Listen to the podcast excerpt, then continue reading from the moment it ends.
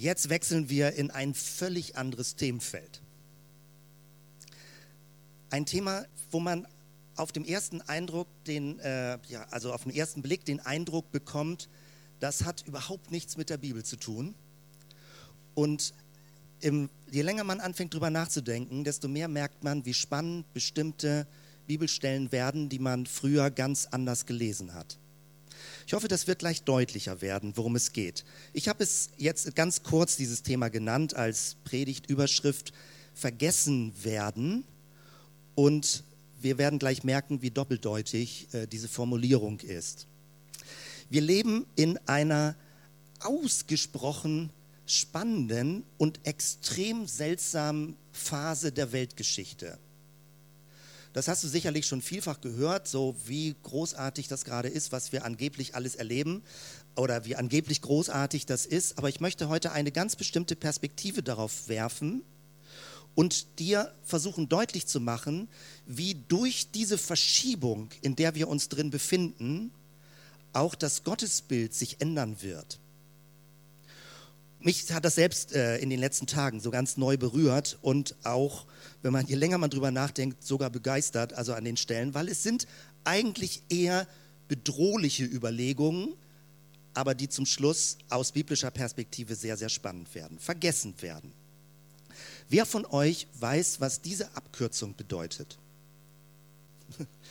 Also, ich habe es schon murmeln gehört, äh, aber offenbar hat es noch zu wenig Zustimmung gefunden, weil Leute es nicht, vielleicht nicht geglaubt haben. So die, äh, die, die äh, Günther Jauch Sonderfrage. Also DSGVO ist die Abkürzung für Datenschutzgrundverordnung. Am 25. Mai 2018 wird ein neues Datenschutzgesetz in Kraft treten. Es ist schon verabschiedet und es ist schon angekündigt, aber es wird rechtlich in Kraft treten im Mai kommenden Jahres. Und das, wo man denkt, was hat, haben Daten mit Bibelthemen zu tun? Was hat überhaupt Daten mit meinem Leben zu tun? Ähm, Deutschland ist an der Stelle, hat einen sehr spannenden Weg. Und man kann stolz darauf sein, finde ich, in Deutschland äh, zu leben, weil die dunkle Geschichte, die Deutschland mit Daten hat, und ich meine es jetzt in Bezug auf die Stasi, was äh, die ehemalige DDR angeht, mit Daten sammeln über Menschen, die dunkle Geschichte macht uns sehr vorsichtig und sehr kritisch gegenüber Datensammeln. Es gibt schon solche Regeln wie, dass man sich bemühen soll, dass Firmen sich bemühen sollen, Datensparsamkeit zu üben oder sogar Daten zu vermeiden, dass nur die Daten gesammelt werden sollen, die ausdrücklich notwendig sind, aber nicht mehr. Es gibt eine Sucht, Daten zu sammeln. Es gibt eine Art von Datensammeln, wo man sich sogar fast so ein bisschen im Gottmodus fühlt.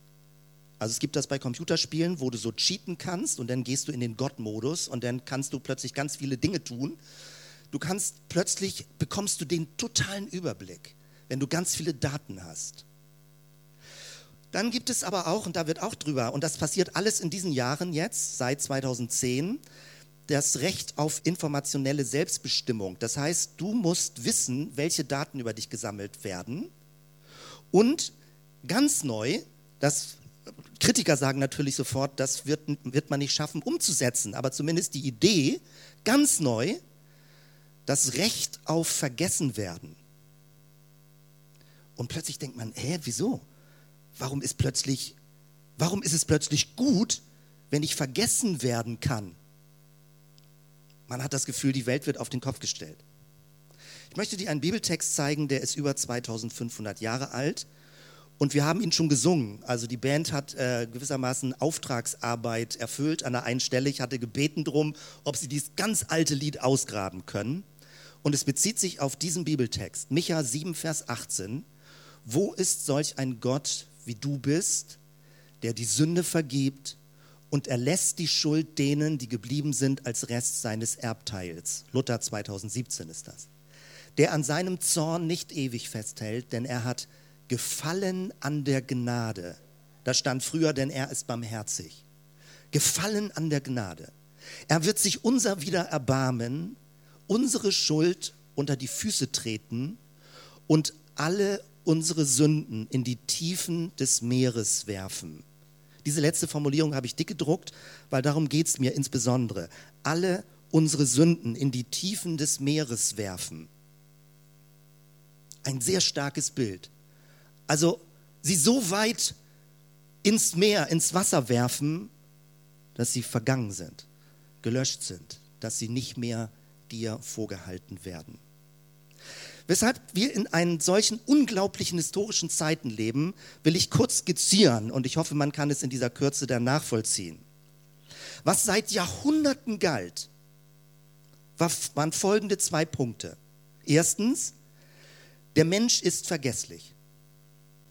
Das ist seit Jahrtausenden klar. Ich hatte vor kurzem eine Begegnung, ich will es nicht zu genau beschreiben, sonst äh, weiß man möglicherweise, was war. Also eine Begegnung, wo ich jemandem gegenüberstand und ich musste kurz schalten und äh, das muss Jahrzehnte zurückgelegen haben und ich konnte das Gesicht erkennen und mir fiel auch der Name ein, aber ich wusste nicht, aus welchem Zusammenhang ich diese Person kenne. Wir haben geredet, so als wäre gestern und ich habe diesen Moment verpasst, nachzufragen, äh, sag mal, hilf mir gerade mal, von woher kennen wir uns eigentlich? Und das Gespräch ging weiter und, und, ich habe es mir nicht mehr getraut zu fragen.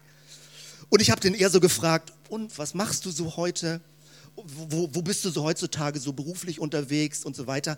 Und, und es kamen immer mehr Puzzleteile zusammen, aber ich weiß bis heute nicht, aus welchem Zusammenhang ich diese Person kenne. Es ist wie ein Splitter im Kopf. Ich kann mich nicht erinnern. Du kennst das, manchmal liegt der Name auf der Zunge, aber dir fällt er nicht ein. Je älter, desto schlimmer. Und man hat Tricks und Hilfsmittel entwickelt gegen das Vergessen.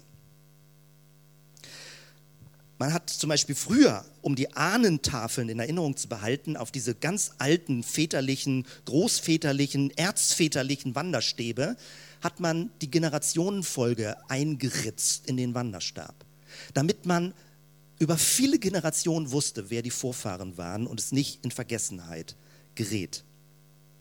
Heute hat man Kalender oder Notizblöcke oder man schreibt sich Dinge auf die Hand oder eine neuere Technik, man schreibt sich selbst eine Mail, damit man das auf der To-Do-Liste dann drauf hat. Ein klein bisschen entspannteren Zwischen, Zwischenbild, ich habe viele Bilder heute mitgebracht. Weiß jemand, aus welchem Film das ist? 50 First Dates, glaube ich. Ne? Äh, und also 50 erste Dates. Du magst ein bisschen irritiert sein, dass ich den Film kenne, aber, aber ja, ich, ich weiß nicht mehr, in welchem Zusammenhang ich ihn gesehen habe, aber ich habe ihn gesehen. Und es geht darum, dass die Frau Lucy kein Kurzzeitgedächtnis hat und jeden Morgen neu er, der Mann, beginnt, ihr, sag ich mal, eine Liebesgeschichte zu beginnen und ihr zu erklären, dass sie eigentlich ein Paar sind. Und jeden Morgen neu. Und 50 neue Dates, als wenn es das erste Mal wäre. Und dann gibt es bestimmte Hilfsmittel, damit man diese Zeit dann auch verkürzen kann und so weiter. Ein Tag geht schnell zu Ende und nächsten Morgen musst du wieder von vorne beginnen. Es gibt so etwas wie eine Angst, wie eine, eine äh, Krankheit, dass sie um sich greift, die jeden von uns erfasst. Alzheimer. Erinnerungen lösen sich auf. Menschen sind vergesslich. Unsere Geschichte löst sich auf. Das ist wirklich eine bedrohliche Aussicht. Du kannst deine eigenen Kinder nicht mehr erkennen. Du kannst deinen Lebenspartner nicht mehr erkennen. Das Gedächtnis fängt sich an aufzulösen. Muss ja nicht sein, aber weil jemand jemanden kennt, bei dem es so ist, hat man Angst natürlich auch selber, dass einem das passiert. Man arbeitet gegen das Vergessen.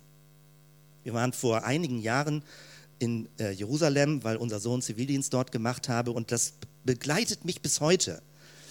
Diese große Halle, Hall of Names, in Bezug auf den Holocaust, in Bezug auf die Shoah, dass Leute, die damals hingerichtet wurden, verscharrt wurden, verbrannt wurden, dass ihre Namen nicht vergessen werden.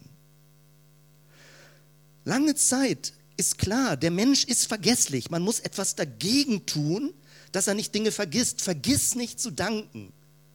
dem ewigen Gott. Vergiss nicht zu danken, was er dir Gutes getan hat. Vergiss nicht. Es ist klar, der Mensch ist vergesslich. Und man muss sich helfen und anderen helfen, Gutes nicht zu vergessen. Das ist das eine, was viele Jahrhunderte galt. Viele Jahrhunderte galt auch, im Gegensatz zum Menschen, Gott vergisst nichts. Und ich weiß, wie ich das früher gehört habe, und deswegen spreche ich über diesen Punkt, wie es immer so eine seltsame Doppeldeutigkeit hat. Gott vergisst nichts, allwissend. Er kann die Vergangenheit, kann er alles aufrufen, was geschehen ist, wie ein Universumsgedächtnis, ein ultimatives Gedächtnis. Gott hat jeden kleinsten Moment in Erinnerung. Nichts wird gelöscht. Es gibt übrigens dieses Krankheitsbild bei Menschen. Es gibt ganz, ganz, ganz wenige Menschen, die alles, was sie sehen, alles, was sie lesen, niemals vergessen. Sie erleben es wie ein Fluch. Sie kriegen es nie raus aus sich. Sie haben, können fotografisch Listen lesen und können alles auswendig aufsagen. Schrecklich. Wir haben lange Jahre es gar nicht, also wir können uns so schwer vorstellen, dass es ein Segen ist, zu vergessen. Weil wir versuchen immer Dinge natürlich in Erinnerung zu behalten, Fotos zu machen, auf Instagram hochzuladen, den Moment festzuhalten, wo man eine Städtereise dort gemacht hat oder einen besonderen Moment dort gemacht hat. Schnell ein Foto machen, dass wir es nicht vergessen. Und dann sagt die Bibel, Gott vergisst nichts. Und das hat eine, wieder eine doppelte Botschaft. Auf der einen Seite ist es tröstlich, weil es wird in der Bibel betont, Gott vergisst unseren Namen nicht. Gott vergisst uns nicht, er sieht uns an. Bei ihm sind wir in Erinnerung in das Buch des Lebens geschrieben. Es ist tröstlich, weil es wird sogar gesagt, selbst ein Glas Wasser, was du in meinem Namen weitergibst, wird im Himmel in Erinnerung sein. Selbst die kleinsten Dinge, die kleinste Geste wird in Erinnerung sein. Manchmal ist aber mein Eindruck, dass dieses Tröstliche, von dem, dass Gott nichts vergisst, immer sehr leicht überlagert wird von dem Bedrohlichen. Weil es gibt dann nach biblischen Schriften die Auferstehung der Toten und alles wird dir vorgeführt, was du Gutes und Böses getan hast. Wie ein Film, der abläuft. Jede kleinste Kleinigkeit, jedes Wort, jeder Blick, der verächtlich war, wird hochgeholt werden aus dem Gedächtnis des Universums. Und das ist doch bedrohlich. Pass auf, kleines Auge, was du, du, du, siehst, pass auf und so weiter, weil Gott im Himmel sieht alles. Das Bedrohliche, dass Gott alles sieht. Gott weiß alles, Gott sieht alles, Gott behält alles. Bah ist das bedrohlich. Das Gericht Gottes wird dich erfassen. Alles kommt an die Oberfläche. Es gibt keinen Entkommen. Das war das Bild und ist vielfach noch das Bild seit vielen Jahrhunderten. Der Mensch ist vergesslich, aber Gott vergisst nichts. Und jetzt leben wir heutzutage. Und dieses Muster dreht sich um. Es ist gigantisch. So geheimnisvoll, weil das Evangelium bekommt eine neue Gestalt. Die neue Phase, die alle Leute, selbst Politiker, die nicht so wahnsinnig viel Ahnung offenbar davon haben, reden immer von, wovon? Von Digitalisierung. Alles wird digital. Ich möchte dich mitnehmen auf eine kleine Reise, wie kurzfristig in unser aller Leben schon Dinge passiert sind, die wir uns gar nicht mehr wegdenken können. Vor 20 Jahren, 20 Jahre erst, 1997, wurde Google online geschaltet. Inzwischen ist das in Sprachschatz eingegangen, etwas googeln. Und ich erinnere mich noch daran, wie, wie, ich das, wie strange ich das fand, dass jetzt Maschinen entwickelt werden, um uns Menschen beim Suchen zu finden, weil wir vergessen haben, wo man es findet. Dass Algorithmen entwickelt werden, damit wir Dinge finden können, weil wir uns im Universum der Daten verlieren. Wikipedia entstand. Ich weiß noch, wie Leute gesagt haben, das wird nie so gut wie ein echtes Lexikon. Das muss man stehen haben. Ein Lexikon, wo man reingreift. Inzwischen gucken 90 Prozent Leute bei Wikipedia nach, wenn sie was wissen wollen. Man findet Dinge schneller, Informationen werden verarbeitet. Barbara und ich, wir waren vorgestern in Kiel weil Barbara ihr Zertifikat für die, ich sage es jetzt mal öffentlicher, ausgezeichnete Masterarbeit für Schulmanagement und Qualitätsentwicklung bekommen hat. Offiziell vielen äh, Gratulationen, falls das persönlich ein bisschen untergegangen ist.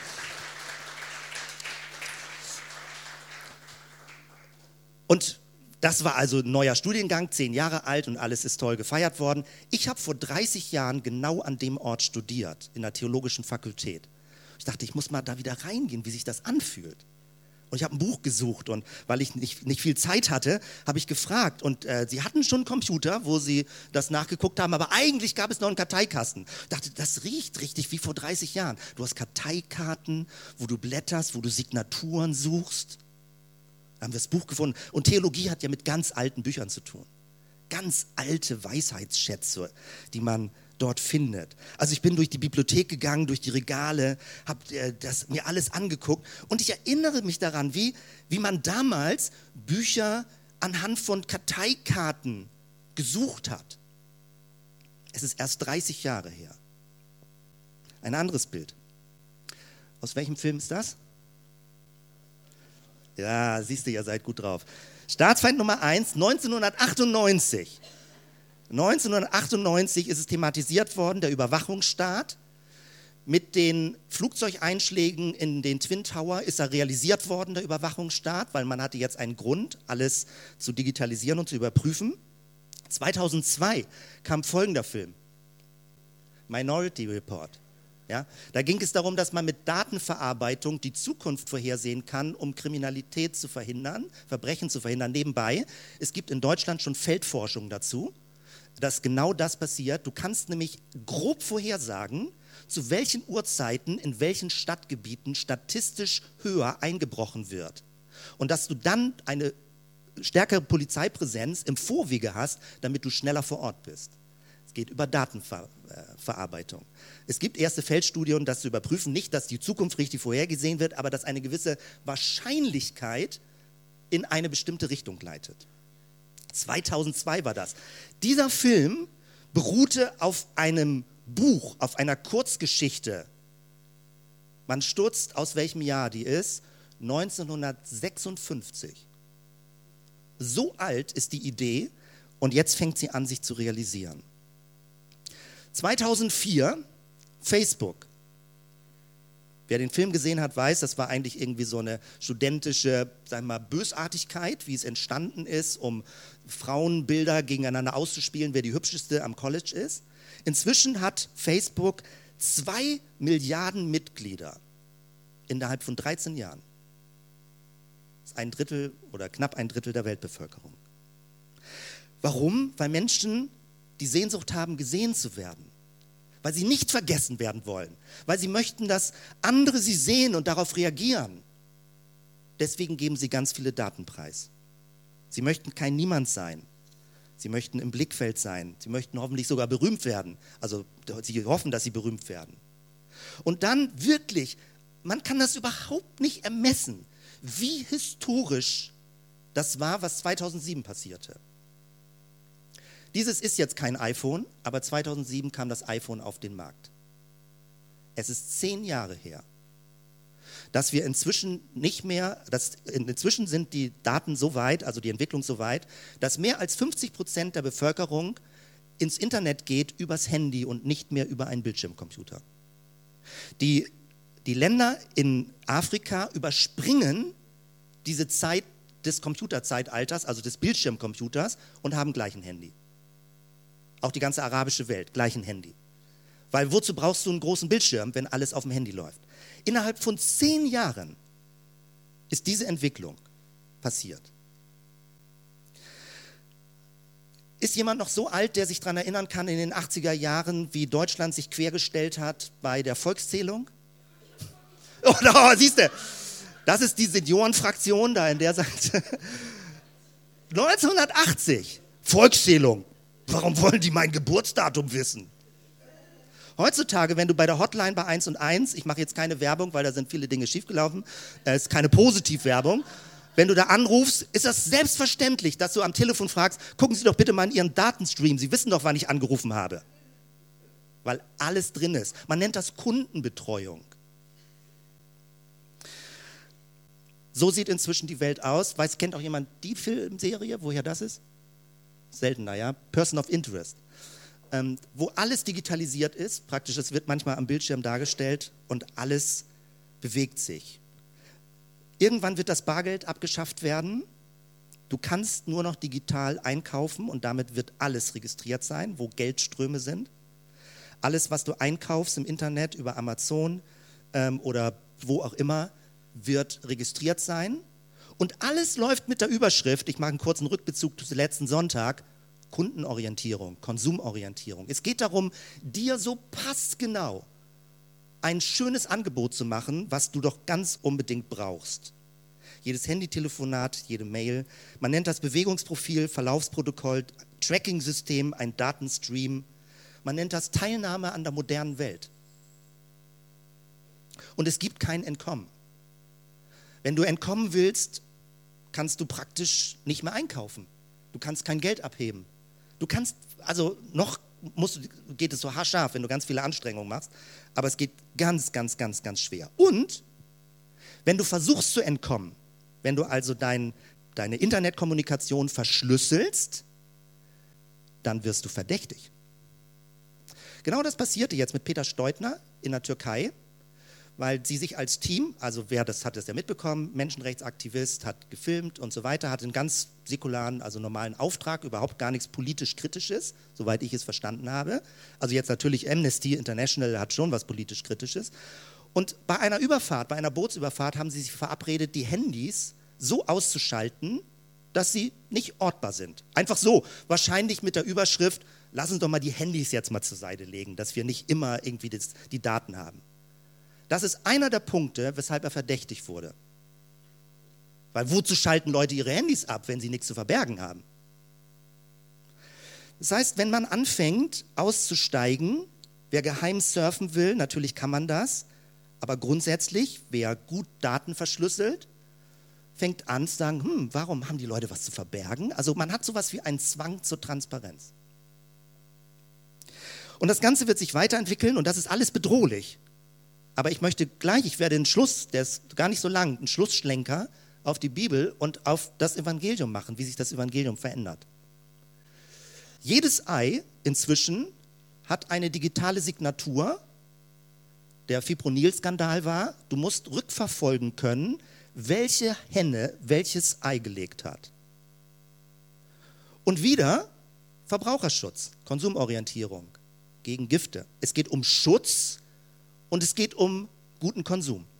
Das sind die zwei großen Hauptgründe, vielleicht gibt es sicherlich noch mehr, aber die zwei großen Gründe, weshalb man viele Daten sammelt. Damit du als Konsument gut betreut wirst und der Konsument erwartet inzwischen so etwas auch. Und umgekehrt, dass man sagt, vor einer Bedrohung wirst du beschützt, indem ganz viele Daten gesammelt werden. Wir gehen zu auf das sogenannte Internet der Dinge, das heißt, jedes einzelne Ding wird eine Signatur bekommen und man wird wissen, wo es sich auf der Erde befindet. Wir, wir gehen raus aus der Massenwarenproduktion, weil alles wird maßgeschneidert werden. Nach deiner Körpergröße, nach deiner, deinen Farbwünschen. Du musst nichts mehr von der Stange kaufen. Also noch ja, aber später nicht mehr. Ein riesiges Datensammelgedächtnis unter der Überschrift Konsum und Schutz des Bürgers. Und ich weiß noch, wie ich auch vielleicht vor zwei, drei, vier Jahren gesagt habe, wo ist das Problem? Ich habe doch nichts zu verbergen. Gott weiß doch sowieso alles, ich kann doch offen leben. Warum, das ist doch nicht schlimm. Leute können doch wissen, was für Vorleben ich habe. Aber inzwischen dreht sich der Wind und genau das ist, worum es geht. Es gibt schon längst diese, diese Gefährdungslage, dass dein Profil gelöscht werden kann, dass Leute sich reinhacken, dass dein Account plötzlich nicht mehr da ist oder dass mit deinem Account etwas gemacht wird, was du gar nicht gemacht hast. Identitätsdiebstahl, dass eine Akte gelöscht wird.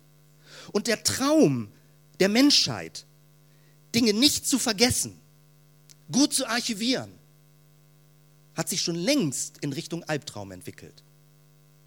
Viele finden das noch ganz entspannt und ganz schön, sage ich mal, als Konsument gut betreut zu werden und in dieser Illusion zu leben, dass man durch Datensammeln geschützt werden kann. einen gewissen Teil vielleicht ja, aber nicht diese totale Kontrolle-Struktur. Das heißt, man, man hat das Gefühl, wo ist das Problem? Es hilft mir doch, es ist doch einfach, es ist doch bequem, das alles so zu machen. Aber aus dem Traum ist sowas wie eine Datenhölle geworden und wir werden, glaube ich, in den nächsten Jahren das Wort Hölle ganz neu verstehen. Dass du nicht entkommen kannst.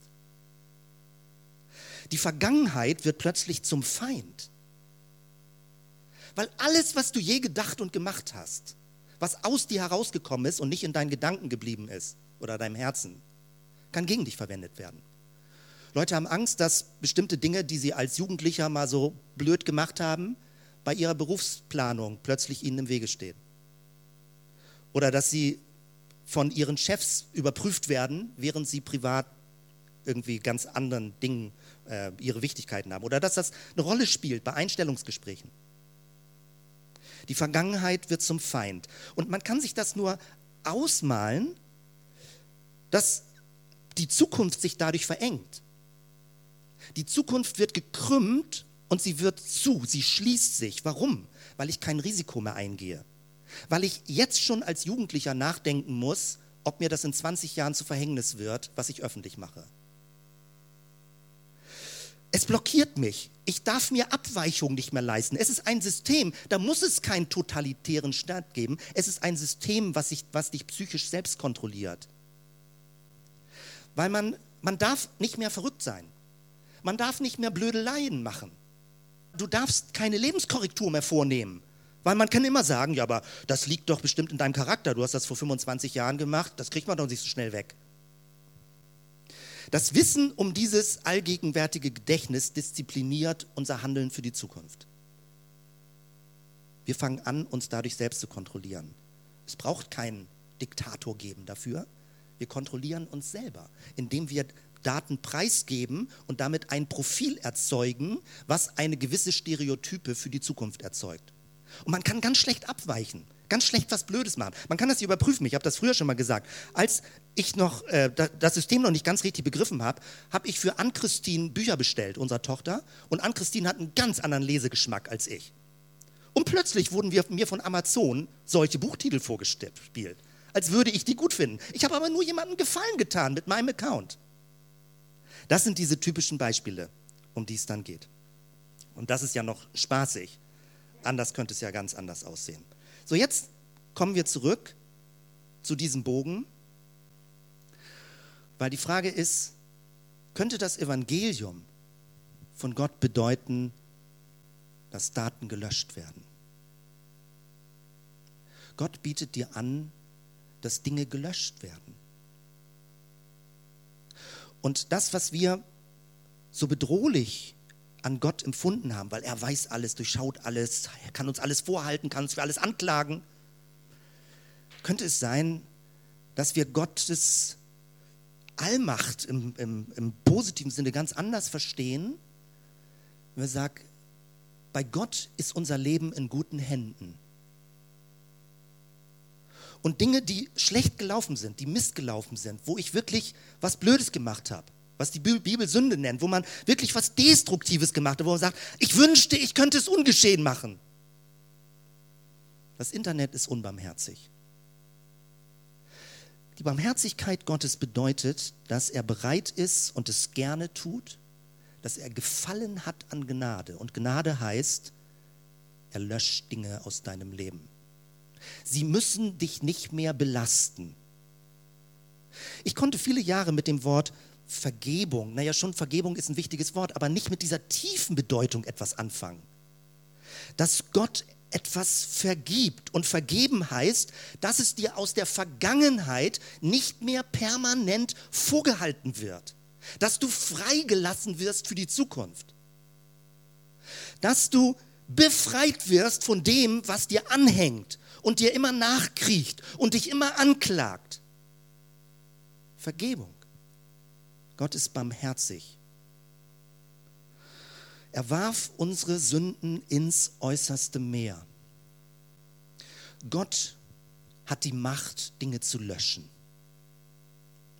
Das, was Menschen offenbar nicht wollen oder nicht hinkriegen, jetzt wo sie auf den Geschmack gekommen sind, wie mächtig man ist durch Datensammeln, Gott bietet dir an, durch Jesus Dinge zu löschen, zu vergeben. Es kann sein, dass das menschliche Gedächtnis sie nicht ganz rauskriegt und man sich immer noch erinnert. Aber Gott sagt, ich werde dich dafür nicht mehr anklagen. In Christus ist dir vergeben. Stell dir deswegen vor, du kommst den Himmel und du bist ein bisschen geknickt, weil du weißt natürlich, oh, jetzt wird es hart und alles kommt an die Oberfläche und du versuchst so ein bisschen gebeugt mit Jesus zu reden sagst, Jesus, du weißt ja auch, es gibt da noch so Sachen, die habe ich nicht so ganz, sag ich mal, dir offenbart und da, ich habe da mal so kurz gesagt, vergib mir Herr, aber ich weiß du nicht, ich weiß schon, es gibt so einen himmlischen Datenstream und du hast das sicherlich alles in den Protokollen drin, aber es wäre wirklich ganz toll, wenn wir die Zukunft nicht damit belasten würden. Und Jesus guckt dich mit großen Augen an und fragt dich, Wovon redest du? Ich glaube, je mehr wir in diese Datenhölle hineinkommen, desto mehr werden wir das Evangelium verstehen, dass es gut ist, mein Leben in Gottes Hände zu legen, weil er geht barmherzig mit deiner Vergangenheit um. Die Tiefenbedeutung geht mir ganz neu auf. Er geht barmherzig mit deiner Vergangenheit um. Es geht nicht darum, Dinge, die schlecht gelaufen sind, zu verdrängen. Man muss sie schon mal benennen und aussprechen und sagen, Herr, es tut mir leid oder sich bei Menschen zu entschuldigen. Aber grundsätzlich ist von Gott her die Möglichkeit und die Macht da, dass Dinge, die vergangen, böse, destruktiv, schlecht und negativ waren, gelöscht werden und dich nicht weiter verfolgen und anklagen. Gott vergisst deinen Namen nicht, aber er ist bereit, Schlechtes, Böses, Sünde zu vergessen. Mit diesem ganz starken Bild. Er warf unsere Sünde ins äußerste Meer, ins tiefste Meer. Deine Vergangenheit wird gereinigt und du wirst frei für die Zukunft. Ich frage mich, deswegen dieses letzte Bild, ich frage mich, wenn Jesus sagt, das Reich Gottes, wie die Kinder, und dann kommt ihr hinein. Wenn er diese kleinen Kinder so doll betont, dann denkt man häufig, früher ist das ganz häufig ausgelegt worden in Richtung, naja, kleine Kinder und ein bisschen unschuldig und sie haben noch Vertrauen und so weiter. Ich mache jetzt mal einen anderen Akzent. Kleine Kinder haben nur eine Zukunft, aber keine Vergangenheit.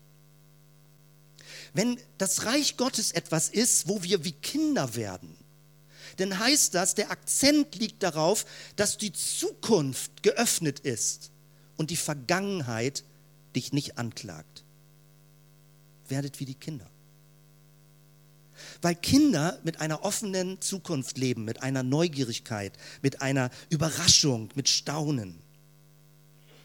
Im Himmel werden wir wie Kinder sein. Wir haben eine Vergangenheit, aber sie wird uns nicht verfolgen und anklagen wir haben eine offene Zukunft. Danke, Jesus.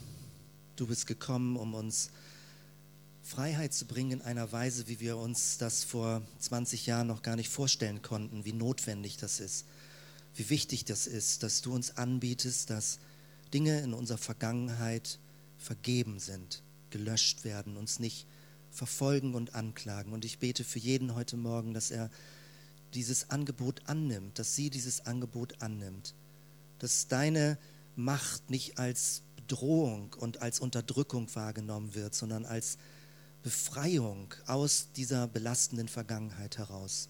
Danke, Jesus, für deine Vergebungskraft, die so tief reicht, dass sie unser Leben, unser Herzen, Herz im Innersten berührt und reinigt. Danke, Jesus, dafür. Beten um diesen diesen Tag und die nächste Woche, dass dein Friede uns begleitet, der Friede, der höher ist als alle menschliche Vernunft. Bewahre unsere Herzen und Sinne in Christus Jesus, unserem Herrn. Amen.